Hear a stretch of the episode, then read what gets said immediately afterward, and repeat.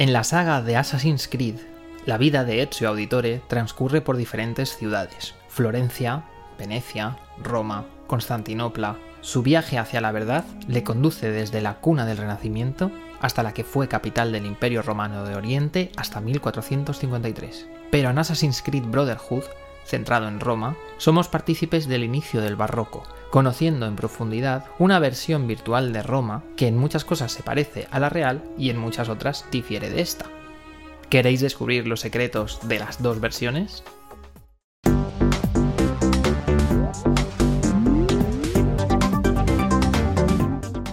Muy buenas, bienvenidos a Arquipartidas, vuestro espacio donde aprender sobre entornos virtuales y arquitectura de videojuegos. En esta ocasión vamos a hablar por fin de Assassin's Creed, que ya tocaba hacía mucho tiempo que tenía ganas de hablar sobre el tema. Y aprovechando la ilusión que me hizo el mes pasado viajar a Roma, quería traeros un especial centrado en Assassin's Creed Brotherhood y cómo se representa esta ciudad tan importante para Ezio. Eh, va a ser un poco especial porque en este vídeo van a ir apareciendo trozos grabados directamente en Roma, explicando cositas de los edificios de allí, que los voy a ir introduciendo. Y de esta forma vamos a viajar un poco a esta ciudad tan importante de Ezio para ver un poco las diferencias entre la versión real y la versión virtual de la misma y vivirla de algún modo eh, tal como la vive Ezio y cómo nos la hace vivir a nosotros. Para este episodio vamos a contar además con la colaboración de un invitado súper especial, nada más y nada menos que Javier de Pascual. Entré en contacto con él gracias a un artículo suyo que leí este verano en la revista Manual número 3 llamado El videojuego como escenario. Javier de Pascual es un crack del teatro, entre muchas otras cosas, como ahora veremos, y nos va a aportar una visión muy personal que se va a relacionar con todos los temas que vamos a ver sobre Roma, tanto en su versión real como virtual. Vais a ver que este vídeo va a tratar mucho sobre el teatro y la puesta en escena, y para eso contamos con Javier y con toda la experiencia que trae en su mochila para que nos cuente estas cosas de una forma muy precisa y particular. En este artículo que os comentaba con el que conocí a Javier, hablaba sobre todo del teatro inmersivo y de cómo esta experiencia de teatro que yo no he podido experimentar a día de hoy se relacionaba con los videojuegos. A raíz de hablar con él y de explicarle que me había gustado mucho lo que había leído, empezamos a ver que había muchas conexiones con la arquitectura y el teatro y los videojuegos. Y entonces a raíz de ahí y de charlar, vimos que sería buena idea crear algún tipo de contenido juntos. Aparte de haberse dedicado al teatro, Javier también es escritor y director multidisciplinar y tiene una visión muy única y particular sobre el teatro, sobre el escenario y sobre cómo es este espacio que nos transmite la puesta en escena. Además, entonces va a poder conectar de una forma muy curiosa y precisa estos temas que vamos a estar tratando hoy sobre Roma, la teatralidad y los lo va a explicar de lujo. Javier ha hecho cortometrajes, videoclips y aparte también ha dirigido algunos musicales grandes y además ha escrito, como por ejemplo el del Mago de Oz, con todo el éxito que eso conlleva. Y además tuvo una época en la que trabajó como periodista en Mary Station, siendo el primer periodista en probar Assassin's Creed en España, con lo cual nos viene que ni pintado para este especial. Como os decía, vamos a coger una pequeña parte de la saga Assassin's Creed para centrarnos en la ciudad de Roma, a través de los ojos de Ezio en Assassin's Creed Brotherhood. Así que vamos a estar ambientados a finales del siglo XV y a principios del XVI, en torno a los años 1499-1507. Esto en una primera parte del vídeo que vamos a hablar sobre los edificios coetáneos a Ezio en esa época.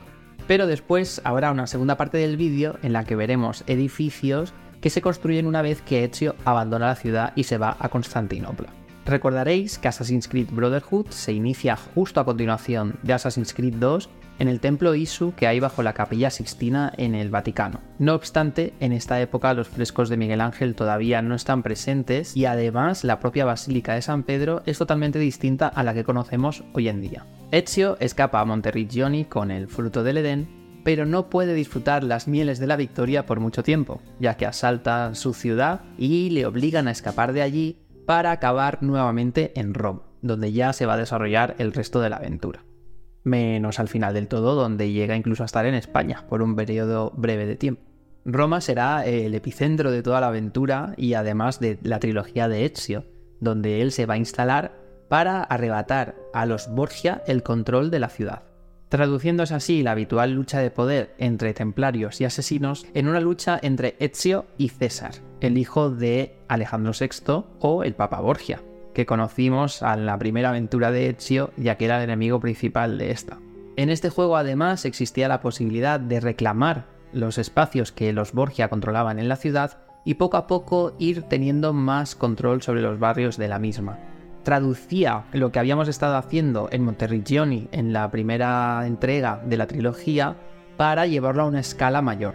Además, el juego contaba con la recreación o reinterpretación de varios edificios reales de Roma, como son el Castel Sant'Angelo, la Basílica de San Pedro, que ya hemos comentado a pesar de que fuera una versión previa de la que conocemos hoy, la Plaza del Popolo, donde los asesinos acabarán plantando cara a César Borgia, Santa María in Aracoeli, donde Ezio guarda el fruto del Edén al final del juego, y el Panteón, del que hablaremos al final de todo del vídeo. Como os comentaba al principio, en esta ocasión van a ir apareciendo pequeños vídeos grabados en vertical en Roma directamente, donde os puedo explicar cosas allí. Los voy a ir introduciendo a medida que hable de los edificios que pude grabar para aportar como una visión más personal y explicaros en directo, entre comillas, lo que allí pude vivir y que quería transmitiros.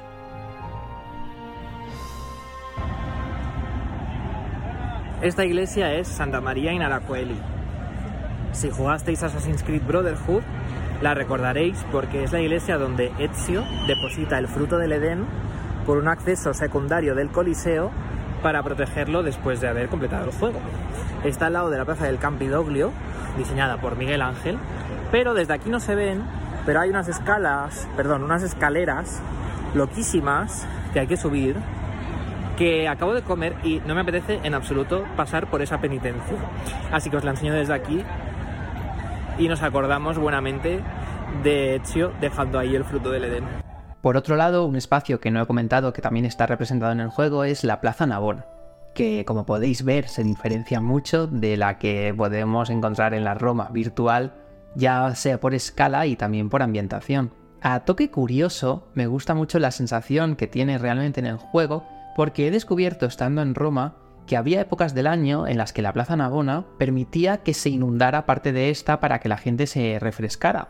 Y esto es muy curioso, es un dato que no conocía y lo leímos por allí, me lo explicó mi padre y luego justamente encontramos una postal donde se veía esto representado. Entonces he establecido como esta conexión entre ese momento como tan particular del pasado, la postal y el videojuego, que realmente en la versión de, de Ezio me transmite más esta sensación del pasado. Como os decía, vamos a dividir un poco la explicación de Roma en dos partes. La primera de ellas que vamos a empezar ahora es la época en la que Ezio está presente en la ciudad y vamos a conocer la arquitectura y los movimientos urbanos que se establecieron en esa época, a principios del siglo XVI. En esta época aún podemos hablar de que Roma se encuentra todavía en el Renacimiento en cuanto a sus estilos artísticos, y la segunda parte del vídeo la centraremos más en el barroco. En esta época, todavía renacentista, el Vaticano empieza a darse cuenta de la importancia que tiene configurar la ciudad para conseguir sus propósitos. Estamos en una época en la que Roma se podría decir que está dividida en tres ciudades. Por un lado está el Vaticano, luego está el núcleo antiguo y también está el Trastevere. Cuando los peregrinos llegan a Roma por el norte, por la Plaza del Popolo, tienen que hacer un recorrido muy importante hasta poder llegar al Vaticano.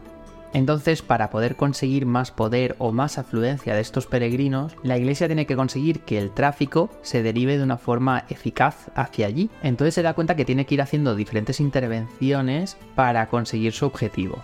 Es una época en la que podemos decir que la ciudad va a empezar a desarrollar una escenografía urbana, que es este tema que podemos relacionar, como os decía antes, con el teatro. En este intento de conseguir más poder a través de cómo se representan los espacios de la ciudad y cómo nos conducen hacia los sitios concretos, la ciudad pasa por un proceso de teatralización. Se puede decir que hay una puesta en escena en las calles.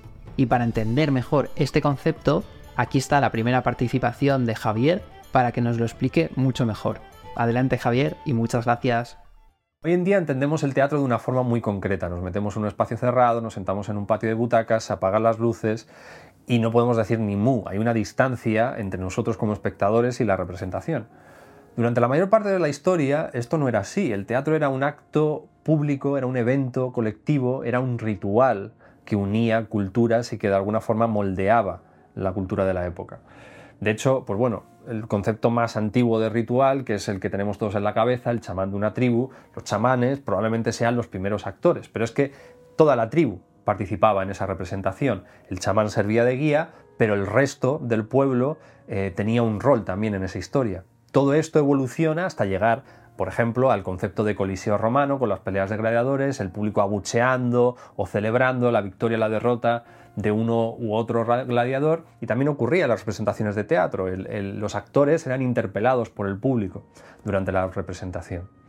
¿Esto qué relación tiene que ver tiene con los videojuegos? Pues que en realidad nosotros eh, estamos haciendo todo esto en un espacio virtual.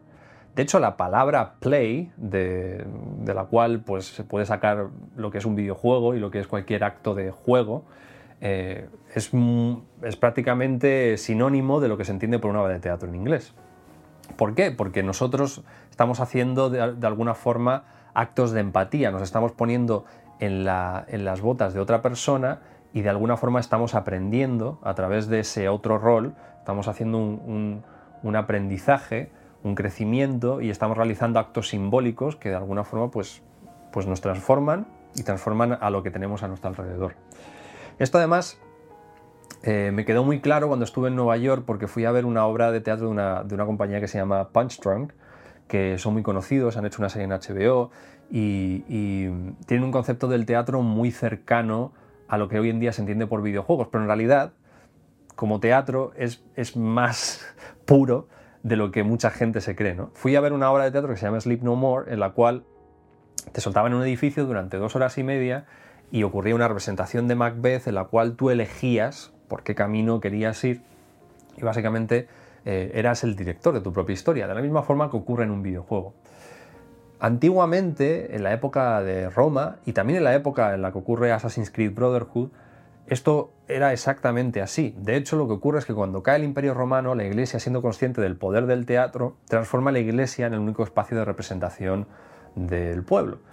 Esto, claro, lo que comenta Germán tiene mucha importancia porque la arquitectura de toda la ciudad está pensada para dirigir la atención hacia el centro, que es la Iglesia, y, hacia el acto religioso. Entonces, todos los actos religiosos, la misa, las procesiones, los misterios de la época, que se llamaban misterios, los pequeños milagros que ocurrían, que se representaban, el público era parte activa de ellos, pero sobre todo lo que ocurría era que, que, por el, el, hecho de ser abrumado por el espacio, por, por todo el detalle y todo el cariño que se había puesto para que todo eso tuviera un efecto lo más espectacular posible, pues claro, tenía un efecto en, la cultura de la época que era iletrada en mayor parte, eran campesinos, era gente que tenía mucho miedo y superstición, entonces a través de eh, conceptos como el de la puesta en escena, eh, todo esto tenía un efecto muy claro en, el pueblo.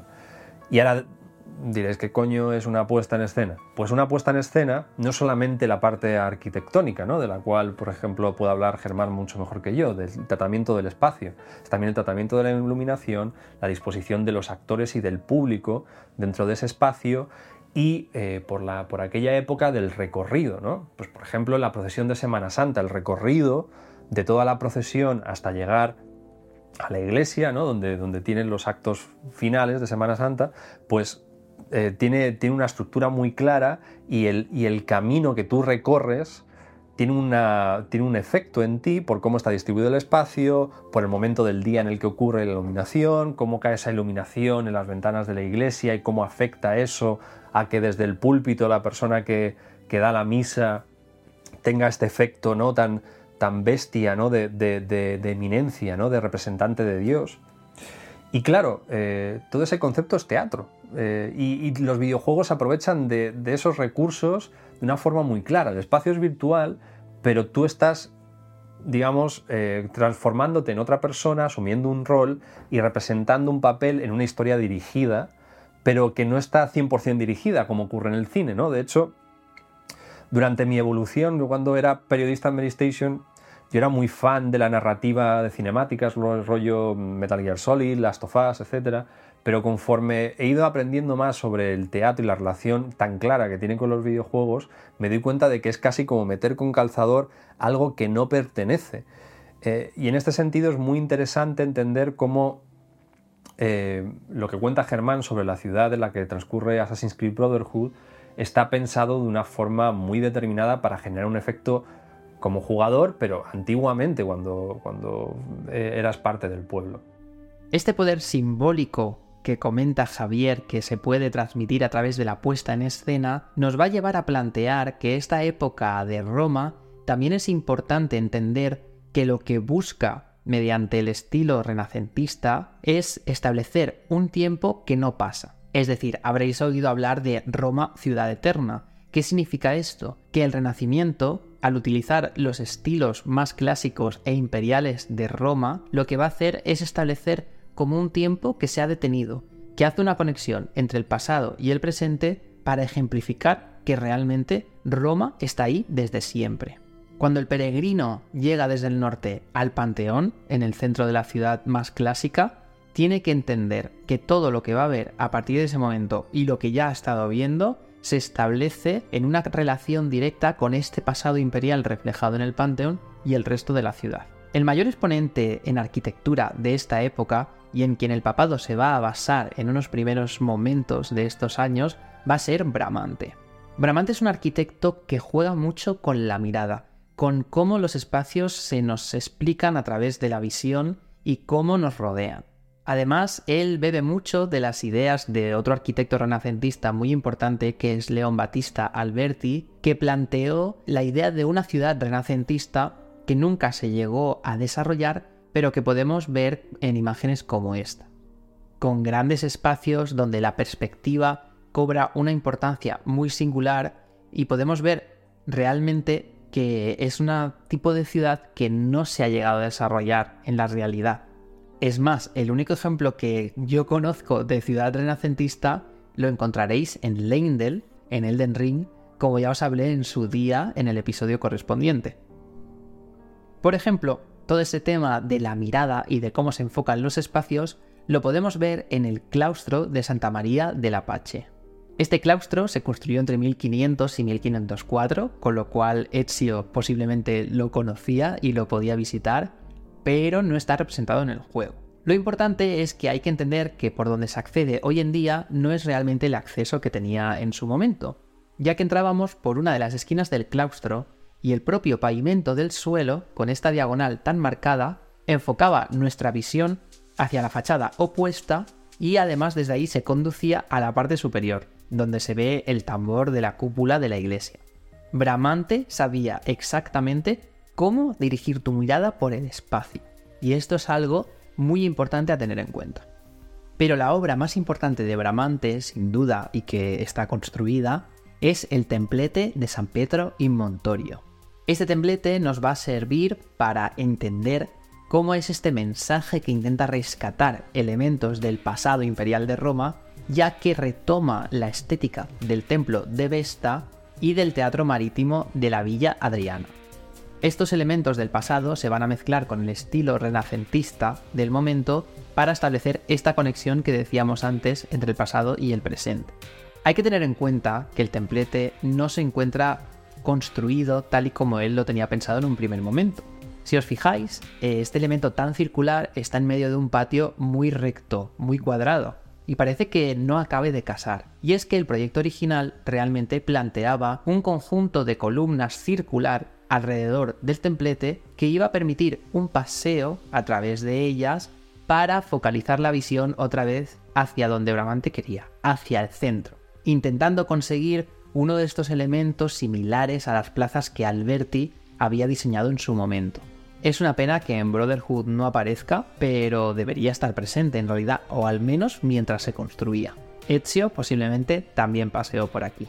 Os decía antes que este era el edificio más importante construido por Bramante, pero también hay que saber que participó en uno de los diseños de la Basílica de San Pedro. Su proyecto también planteaba un tipo de plaza similar a las de Alberti y similar al proyecto también que había desarrollado en el templete. Pero lo que comentábamos antes, las ideas que tenía el Vaticano para conducir eh, la afluencia de gente hacia su zona, cobran con Bramante una dimensión especial ya que Julio II, el segundo papa después de Alejandro VI de los Borgia, le encarga la construcción de la Vía Julia, que es una calle que se va a hacer nueva eh, con un trazado muy marcado que va a unir el Trastevere, la ciudad clásica de Roma, y el Vaticano. Estas tres ciudades que comentábamos antes que realmente funcionaban de forma independiente, pero que desde este momento van a intentar aglutinarse y además darle mucha importancia al recorrido hacia el Vaticano. Al final, el arte y la arquitectura en este caso permiten al poder trabajar en la ciudad para conseguir sus objetivos. Ezio fallecerá en Florencia en el 1524 y realmente de haber visitado Roma unos años posteriores a su muerte, como veremos ahora, habría encontrado una fisonomía de la ciudad totalmente distinta. ¿Qué va a pasar a partir del 1565 aproximadamente para que Roma cambie tanto? Pues que el barroco hace acto de presencia. Podemos decir que realmente se generan dos barrocos distintos. Por un lado está la idea del barroco que va a seguir esta estela de teatralización de la ciudad, que va a hacer de Roma un único elemento que se pueda quedar grabado como un concepto en la mente de sus visitantes. Y por otro lado, vamos a tener un barroco mucho más especial que vamos a poder encontrar en las obras de dos arquitectos que van a obligar al espectador a detenerse. Dentro de este teatro que se está generando, encontrar elementos particulares y singulares que obligan a tu mirada a decir, eh, esto es distinto a todo lo que estoy viendo. Es a partir de esta época, del 1565, cuando Roma realmente empieza a funcionar como una única ciudad. Además, es el tiempo de la pugna entre católicos y protestantes. Hay que tener en cuenta que las ideas nuevas que se van a intentar establecer en Roma vienen en contraposición a las nuevas ideas que Lutero plantea con la Reforma. El Vaticano, viendo que necesita instaurar mucho más su poder, vender una imagen estética concreta, va a hacer que esta época sea un poco mm, eclesiástica de más. Y es que entre 1565 y 1580 se construyen más de 120 iglesias en toda la ciudad. Hay un concepto incluso que dice Roma città chiesa, es decir, como si toda Roma fuera una única iglesia. Pero es que además, la mayoría de estas iglesias van a seguir el patrón de un único modelo eclesiástico que podemos encontrar en la iglesia del Jesús. Estoy ahora frente a la iglesia del Jesús que esta se construye eh, a mitad del siglo XVI, en el 1568 más o menos, por Viñola, si no recuerdo mal. Y lo que es curioso de esta iglesia es que, como podéis ver, es una de las primeras que empieza a utilizar elementos clásicos de la Roma imperial y se le considera como el origen del barroco romano, en el sentido de que va a ser un tipo de iglesia de fachada monumental intenta hacer una conexión constante entre el pasado de la Roma imperial y el presente de la época. Entonces, digamos que en Roma hay dos tipos de barroco. Uno, que va a repetir hasta la saciedad este modelo, porque esta iglesia vais a ver esta y por rocientas más por toda Roma. Y otro barroco que va a ser exclusivo de Bernini y Borromini, que a pesar de usar elementos clásicos, los van a usar en su propia forma personal para dialogar de otra forma con la ciudad y con el estilo arquitectónico. Es decir, con mucha más riqueza y con mucha más personalidad. Esta iglesia lo que va a favorecer es que tú puedes ver 70 iglesias distintas, pero realmente estás viendo un único modelo repetido hasta la saciedad. Te vas de allí habiendo visto una única iglesia, un concepto que se queda grabado en tu mente. Este papel simbólico que tiene la fachada del Jesús y todas las otras que repetirán su modelo, nos lo va a explicar mucho mejor Javier relacionado con el videojuego. Todo tuyo. ¿Cuál es la función de una iglesia en, en la ciudad, en el pueblo? ¿Por qué siempre es el edificio más alto, más imponente? ¿Y por qué, por ejemplo, en el Camino de Santiago, no todo el mundo eh, tiene esa sensación tan clara, ¿no? Mucha gente se pone a llorar cuando llega al final del camino es porque está diseñado un recorrido para generar ese efecto. Y el hecho de que todas las iglesias se parezcan o que tengan unos elementos en común reconocibles sirve para instalar esa sensación en ti como persona. Utiliza símbolos que a ti te resultan familiares y los dispone de, una forma muy concreta para, eh, para de alguna forma que perviva en tu imaginación y que perviva en el imaginario colectivo.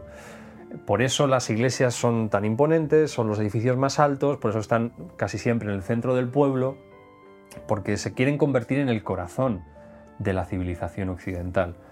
Y en ese sentido es muy importante entender que ya no solamente la creación del propio espacio es sí, sino la interacción entre tú como persona y ese espacio. Ya no solamente dentro, sino también fuera, ya no solamente durante o en cualquier parte del día. Eh, es de alguna, eh, te sirve para orientarte. esto es, esto es muy, muy interesante, ¿no? O sea, de alguna forma la iglesia se convierte en tu brújula, ¿no? En una época en la cual, pues bueno, apenas habría mapas. Eh, con lo cual, hay que entender que la iglesia diseña todo esto con un objetivo muy claro, y es este, transformarse en el centro de la cultura, transformarse en el corazón de la cultura. Y ahí, pues, lo, bueno que tienen juegos como Assassin's Creed Brotherhood es precisamente porque ayudan a, representar este momento en la historia y de alguna forma sirven como recorridos virtuales en los cuales tú puedes sentir lo que probablemente sentían esos peregrinos cuando llegaban a la iglesia de Roma. Así pues, hay que entender que esta época en la que empiezan a establecerse estos modelos eclesiásticos tan marcados y tan pautados, tiene que ver también con toda esta escenografía urbana de las fuentes, los obeliscos que empiezan a aparecer por diferentes puntos de la ciudad, que al final buscan unificar toda la idea estética en una única sola idea. Es, como hemos remarcado ya, una escenografía urbana en toda regla. Esta idea de escenografía además la podemos ver muy clara porque hay muchas de estas iglesias que contrasta mucho el elemento fachada, creado en mármol, piedras blancas, que no tiene nada que ver con el resto del cuerpo de la iglesia, que es de ladrillo. Si veis las iglesias desde el lado, hay un contraste muy fuerte entre este elemento de fachada que posiblemente se hizo a posteriori para generar esta estética tan concreta y lo que es el propio cuerpo de la iglesia en sí. Este punto sobre las fachadas y su implicación con la ciudad tiene un caso muy concreto y especial en la iglesia de San Ignacio, que podéis ver a continuación. Estoy ahora en la iglesia de San Ignacio, diseñada por Horacio Grassi. Y en este caso, siguiendo la estela iniciada por esta idea barroca de hacer que la ciudad sea todo, todo una, digamos, que, que siga la estética de la iglesia del Jesús, en este barroco, digamos, impositivo o teatral, la iglesia de San Ignacio tiene la curiosidad de que la estética de la fachada y sus proporciones se van a transmitir al espacio urbano que la rodea. Si os fijáis aquí detrás mío, la cornisa que viene de toda la fachada se transmite a los edificios que no son eclesiásticos que están en consonancia con ella.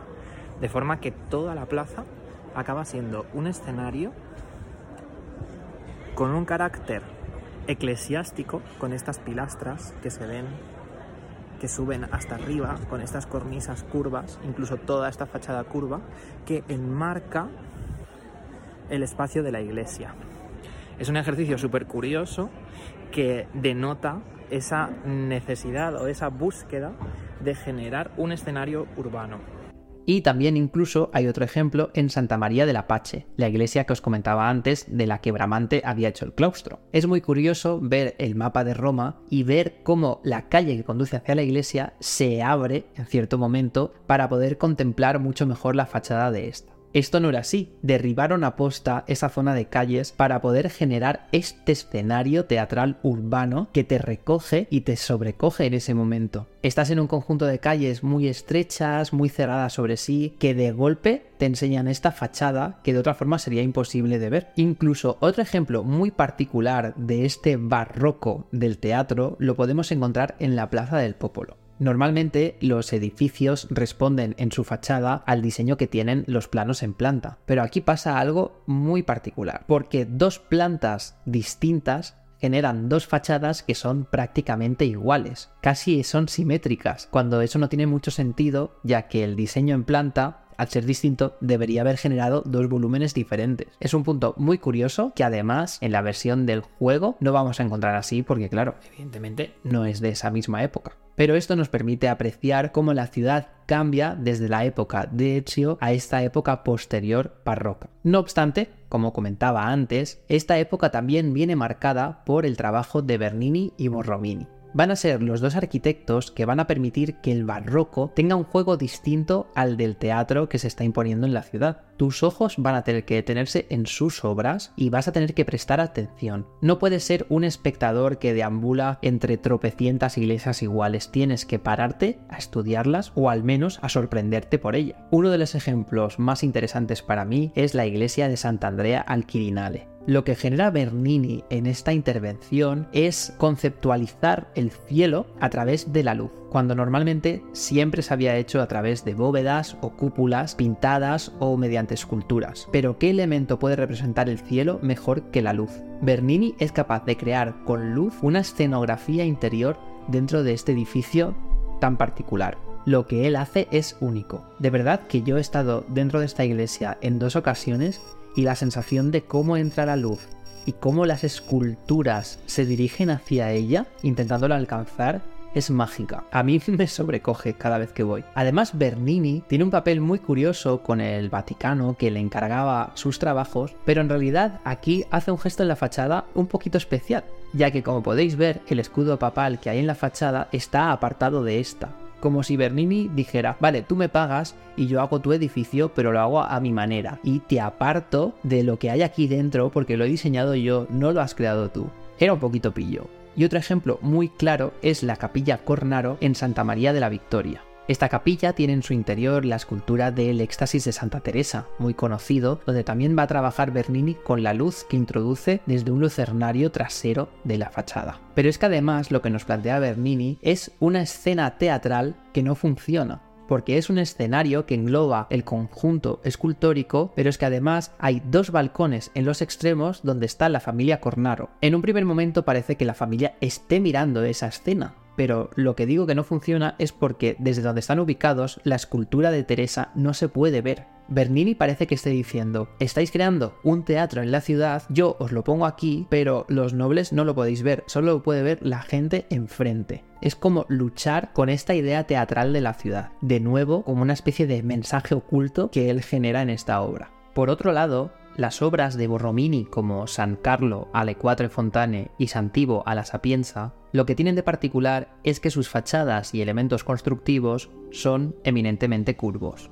En una ciudad donde priman las iglesias de fachadas rectas, Borromini lo que va a hacer es jugar con la curva, generar fachadas onduladas que, como decíamos, obligan a detenerte, a decir, oye, esta no es como el resto de las iglesias que estoy viendo. Además, Santivo a la Sapienza a mí me sorprendió porque no me la esperaba encontrar donde lo iba a hacer en este viaje y de golpe sus elementos como la cúpula y el pináculo que tiene y demás aparecieron de golpe en los tejados de, de, Roma con una luz de atardecer preciosa y es que me quedé embobado viendo esos detalles y esas curvas tan intrincadas. A pesar de los conflictos que tuvieron Bernini y Borromini, conseguían hacer que la gente se detuviera, y saliera de la masa de visitantes y peregrinos para detenerse a pensar gracias a la arquitectura. Sí que hay un elemento construido en el juego que nos permite hablar, cierta forma, del arte de Bernini y es cómo está representado el Castel Sant'Angelo. El puente que tiene enfrente también va a acabar siendo un exponente, en la época posterior al juego, de estas ideas que planteamos sobre Bernini y el arte que te obliga a detenerte.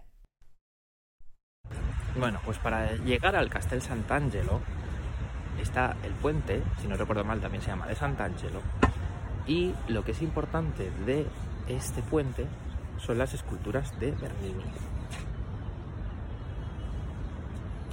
Este es un ejemplo de lo que os comentaba, de que el arte de Bernini y el de otros artistas de la Roma del Renacimiento, bueno, Bernini ya es barroco, eh, lo que intenta es hacer que te detengas en la ciudad, ¿vale?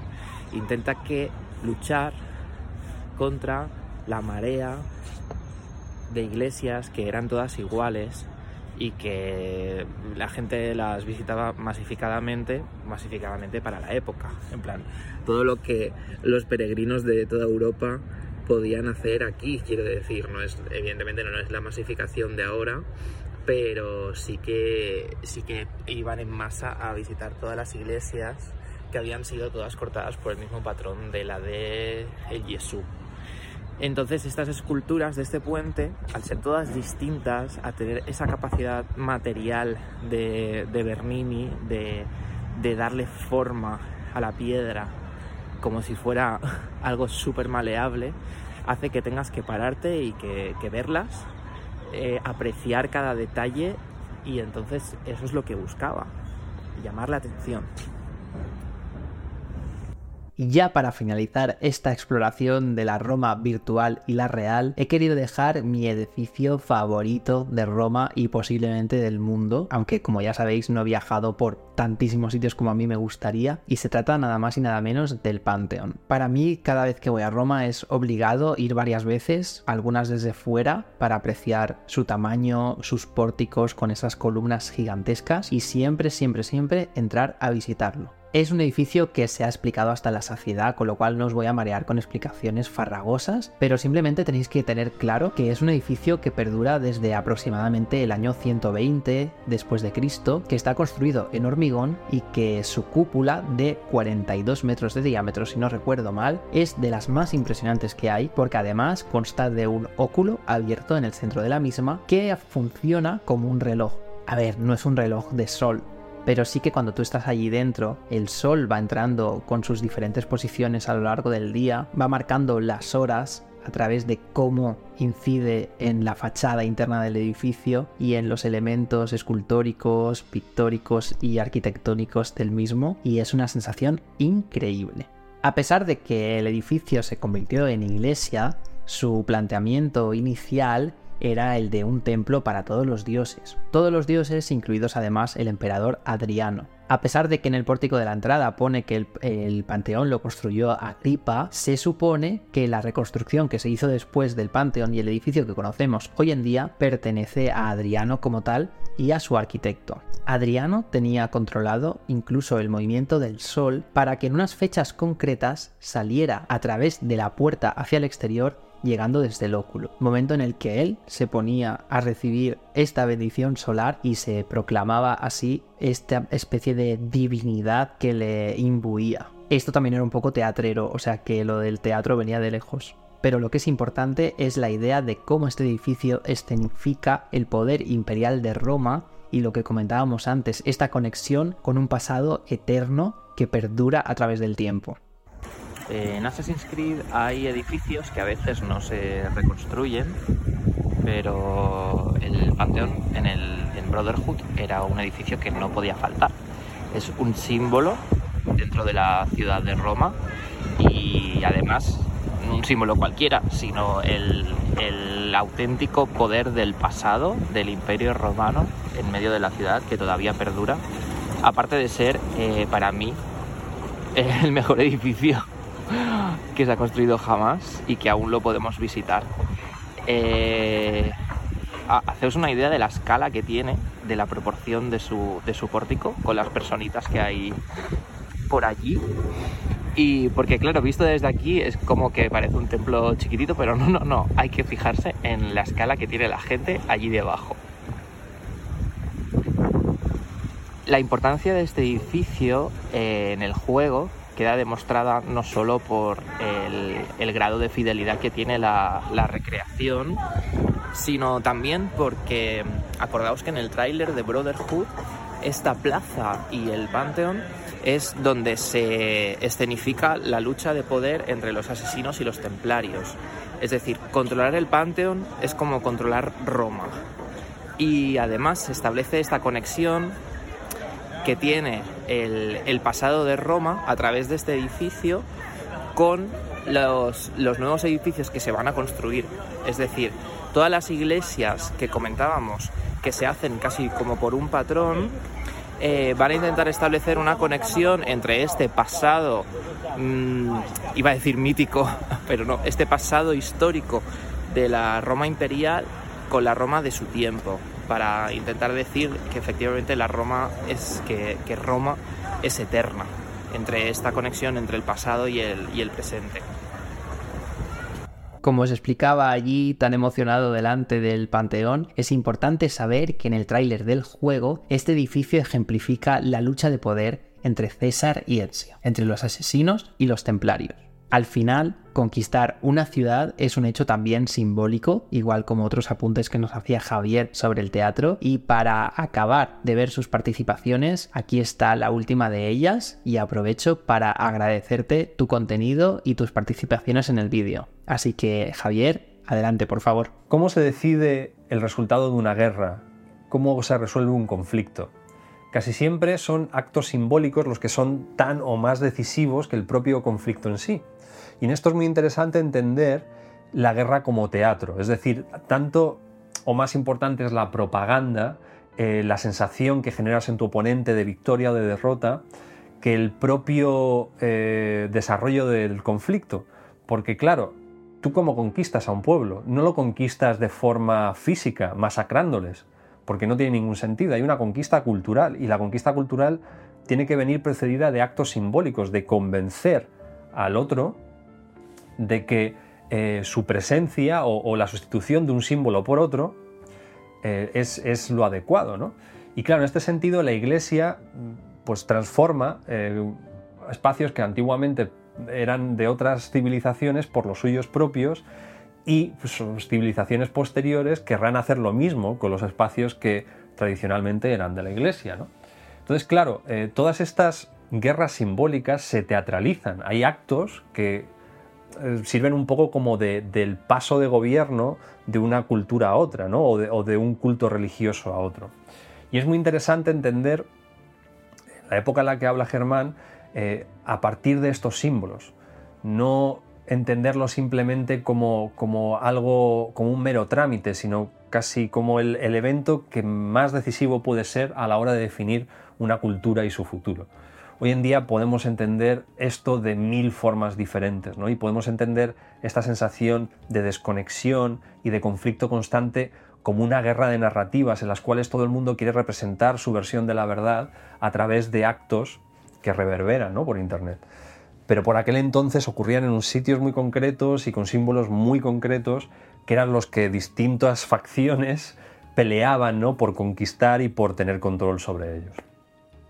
Y nada, eh, quería agradecer a Germán por darme este espacio para contar mi película y espero que haya sido útil y que haya aportado algo de luz sobre la relación tan importante que hay entre, entre el teatro y los videojuegos, porque creo que realmente, eh, por, quizás porque el teatro es más antiguo o no es tan relevante como lo es hoy en día el audiovisual, lo único que hacen tanto estudios como espectadores y jugadores es relacionar el cine con videojuegos, cuando en realidad el teatro es más parecido a los videojuegos que el cine.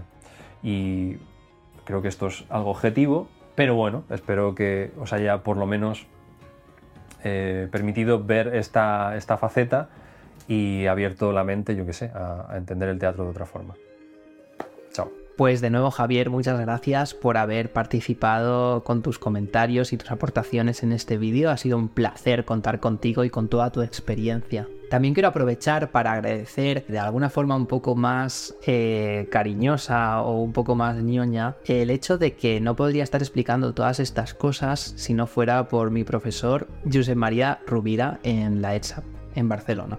Los que ya me conocéis de hace tiempo sabréis que para mí las clases de historia de la arquitectura fueron muy importantes para no dejar la carrera abandonada, porque Rovira y entre otros, como por ejemplo Pedro Azara, que ya lo he nombrado también en el vídeo de la Abadía del Crimen, y también Carolina García, fueron tres figuras muy importantes para mí que me transmitieron la pasión por la arquitectura de una forma que no se me va a olvidar jamás y que hoy pueda estar aquí explicando estas cosas de un modo similar a como ellos lo hacían es para mí una, vamos, me genera un orgullo increíble y poder transmitiros esto y, y que sepáis que ellos cobran esta importancia para mí, pues no sé, es muy especial.